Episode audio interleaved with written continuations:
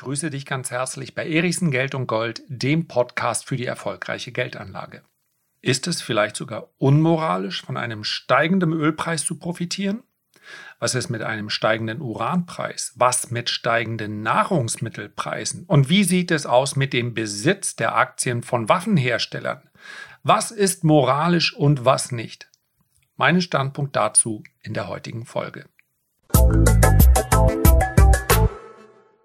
Das Zitat wird immer wieder Mike Tyson zugeschrieben, obwohl es wohl ursprünglich von seinem großen Mentor Cus kommt. Jeder hat einen Plan, bevor er ins Gesicht geschlagen wird. Und als Finanz-YouTuber, als Finanzpodcaster stehe ich weitestgehend ohne Deckung da, wenn es um das Thema Börse und Moral geht. Ich möchte mich aber auch nicht, um im Bild zu bleiben, immer nur wegducken. Und ich habe in den letzten Jahren viele Fragen bekommen. Wie ist das mit Börse, mit Spekulation und der Moral? Ist es unmoralisch, von einem steigenden Ölpreis zu profitieren oder von steigender Urannachfrage, die sich dann wiederum in steigenden Uranpreisen äußert? Da werden die meisten noch sagen, naja gut, das ist ja auf ganz großer geopolitischer Ebene und wir alle verbrauchen nun mal Öl, warum sollte ich nicht davon profitieren? An anderer Stelle leide ich ja vielleicht auch darunter, wenn die Energiepreise steigen. Da werden die meisten noch mit leben können. Aber was ist mit steigenden Nahrungsmittelpreisen? Wir wissen ganz genau, dass steigende Nahrungsmittelpreise auch durch Spekulation dazu führen, dass zum einen die Erzeuger ein großes Problem bekommen und die sitzen häufig in Ländern, wo sie absolut darauf angewiesen sind, dass die Preise einigermaßen stabil bleiben. Die können ja in beide Richtungen schwanken. Wir wissen aber insbesondere auch, dass unter hohen Nahrungsmittelpreisen diejenigen leiden, die in einem Gebiet wohnen, wo Nahrungsmittel sowieso schon knapp sind. Da wird es schon enger. Was ist mit einer Investition in die Aktien von Waffenherstellern? Ich bin Anteilseigner dieses Unternehmens. Ist das unmoralisch oder kann ich mich da aus der Affäre ziehen?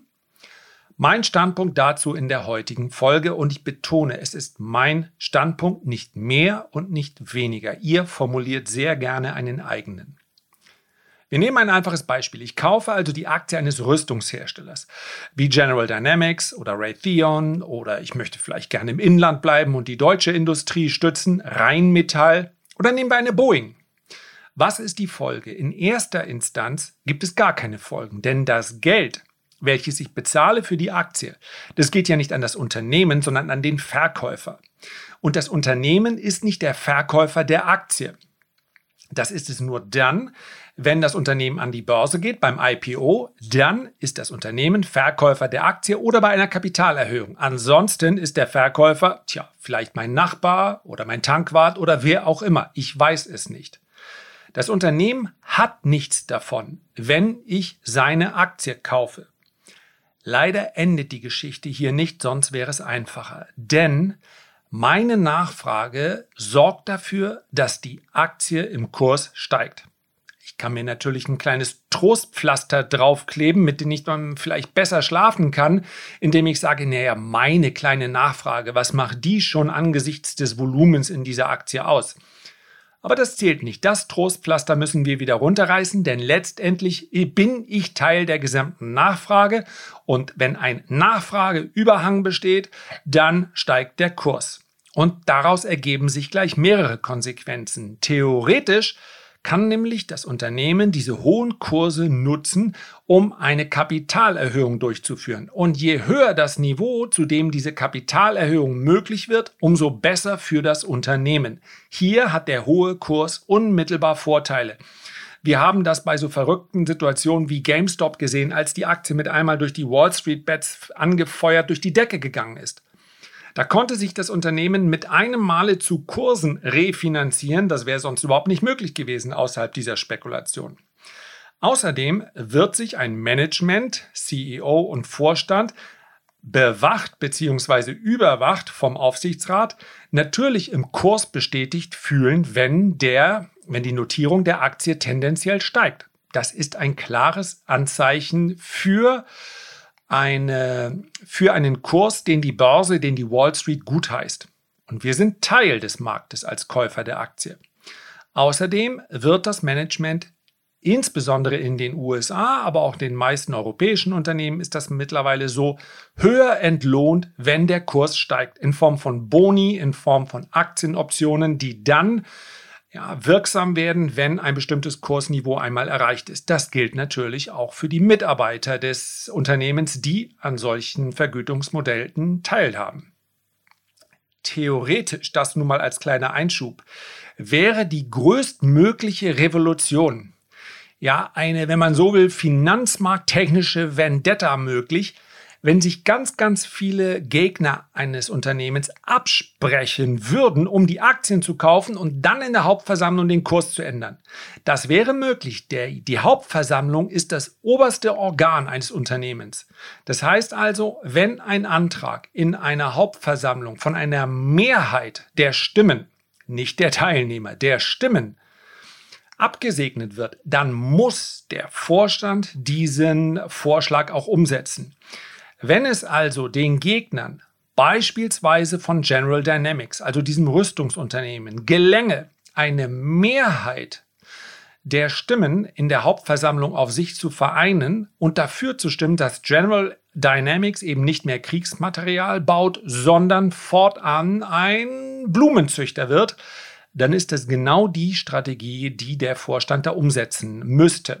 Es ist natürlich rein theoretisch nur, aber ich wollte es mal gesagt haben. Was ist denn mit einer Ölaktie? Hier geht es ja eher um eine Energieform, deren Nachfrage nicht durch das Unternehmen selbst beeinflusst wird. Ja, es geht hier nicht um ein Produkt, welches vom Unternehmen dann äh, in irgendeiner Form veredelt und an den Mann gebracht wird. Ob der Kurs eines Ölunternehmens steigt oder fällt, ist egal für den Ölpreis. Meine Spekulation wird also keinen Einfluss darauf haben, ob der Ölpreis steigt, ob Öl attraktiv erscheint oder nicht. Hier ist also vielmehr die Frage, ob ich ein Problem damit habe, ganz persönlich von der Produktion eines Rohstoffes zu profitieren, der vielleicht unserer Umwelt schadet. Wir können das vielleicht auch streichen, der unserer Umwelt schadet. Gehen wir noch einen Schritt weiter. Was ist mit Uran? Auch hier gilt, dass weder der Kauf einer Uranaktie noch eine Spekulation auf den Uranpreis einen wesentlichen Einfluss auf die langfristige Preisentwicklung hat. Ja? Die Frage Atomkraft, ja oder nein, ist ja eine politische Frage. Das heißt, ich könnte also sagen, ob ich eine Uranaktie kaufe oder nicht, was spielt das für eine Rolle? Mein Standpunkt dazu, ganz, ganz wichtig für mich ist, ich sollte meine Überzeugungen nicht meiner Geldanlage anpassen. Das ist das, worauf ich achte. Kernenergie, also Atomkraft, ja oder nein? Bitteschön, da kann man zweifellos diskutieren. Und an dieser Stelle darf ich mal etwas ketzerisch daran erinnern, dass die Zustimmung zum Ausstieg aus der Kernenergie vor ein paar Jahren bei über 80 Prozent lag. Ja, jetzt will es keiner gewesen sein. Wie konnten wir nur aussteigen? Über 80 Prozent. Und ausnahmsweise mal völlig überraschend hat die Politik dann das gemacht, was sich eine Mehrheit der Bevölkerung zu diesem Zeitpunkt gewünscht hat. Punkt. Aber ich bekäme mit mir selbst ein Problem, wenn ich deshalb pro Kernkraft wäre, weil ich in meinem Depot von steigenden Uranpreisen profitieren könnte. Hätte ich also eine Uranaktie im Depot, ja, ich, ich möchte heute überhaupt nicht vorgeben, ob das so ist oder nicht, weil das nicht der, der Knackpunkt ist. Wenn ich eine Uranaktie im Depot habe, und ich dann meine Meinung anpasse in der Diskussion und sage, natürlich, ich bin pro Kernkraft, weil ich mir dann erhoffe, dass meine Uranaktie, die ja von steigenden Uranpreisen profitiert und dementsprechend auch wenn mehr Atomkraftwerke gebaut werden oder geplant werden, wenn ich dann sage, ich bin dafür, dann heißt das natürlich auch im Umkehrschluss, wenn ich meine Uranspekulation beendet habe, dann könnte ich meinen Standpunkt wieder wechseln. Und das wäre Doppelmoral, keine Frage. Gleiches gilt natürlich für Öl. Wenn ich grundsätzlich dafür bin, und ich bin grundsätzlich dafür, dass wir alternative Energien, also nicht fossile Energiequellen, mehr nutzen, mehr fördern, langfristig, sinnvoll diese Umstellung planen, dann brauche ich morgens vor dem Spiegel, na wie formuliere ich es, wahrscheinlich brauche ich zumindest mal einen Dimmer.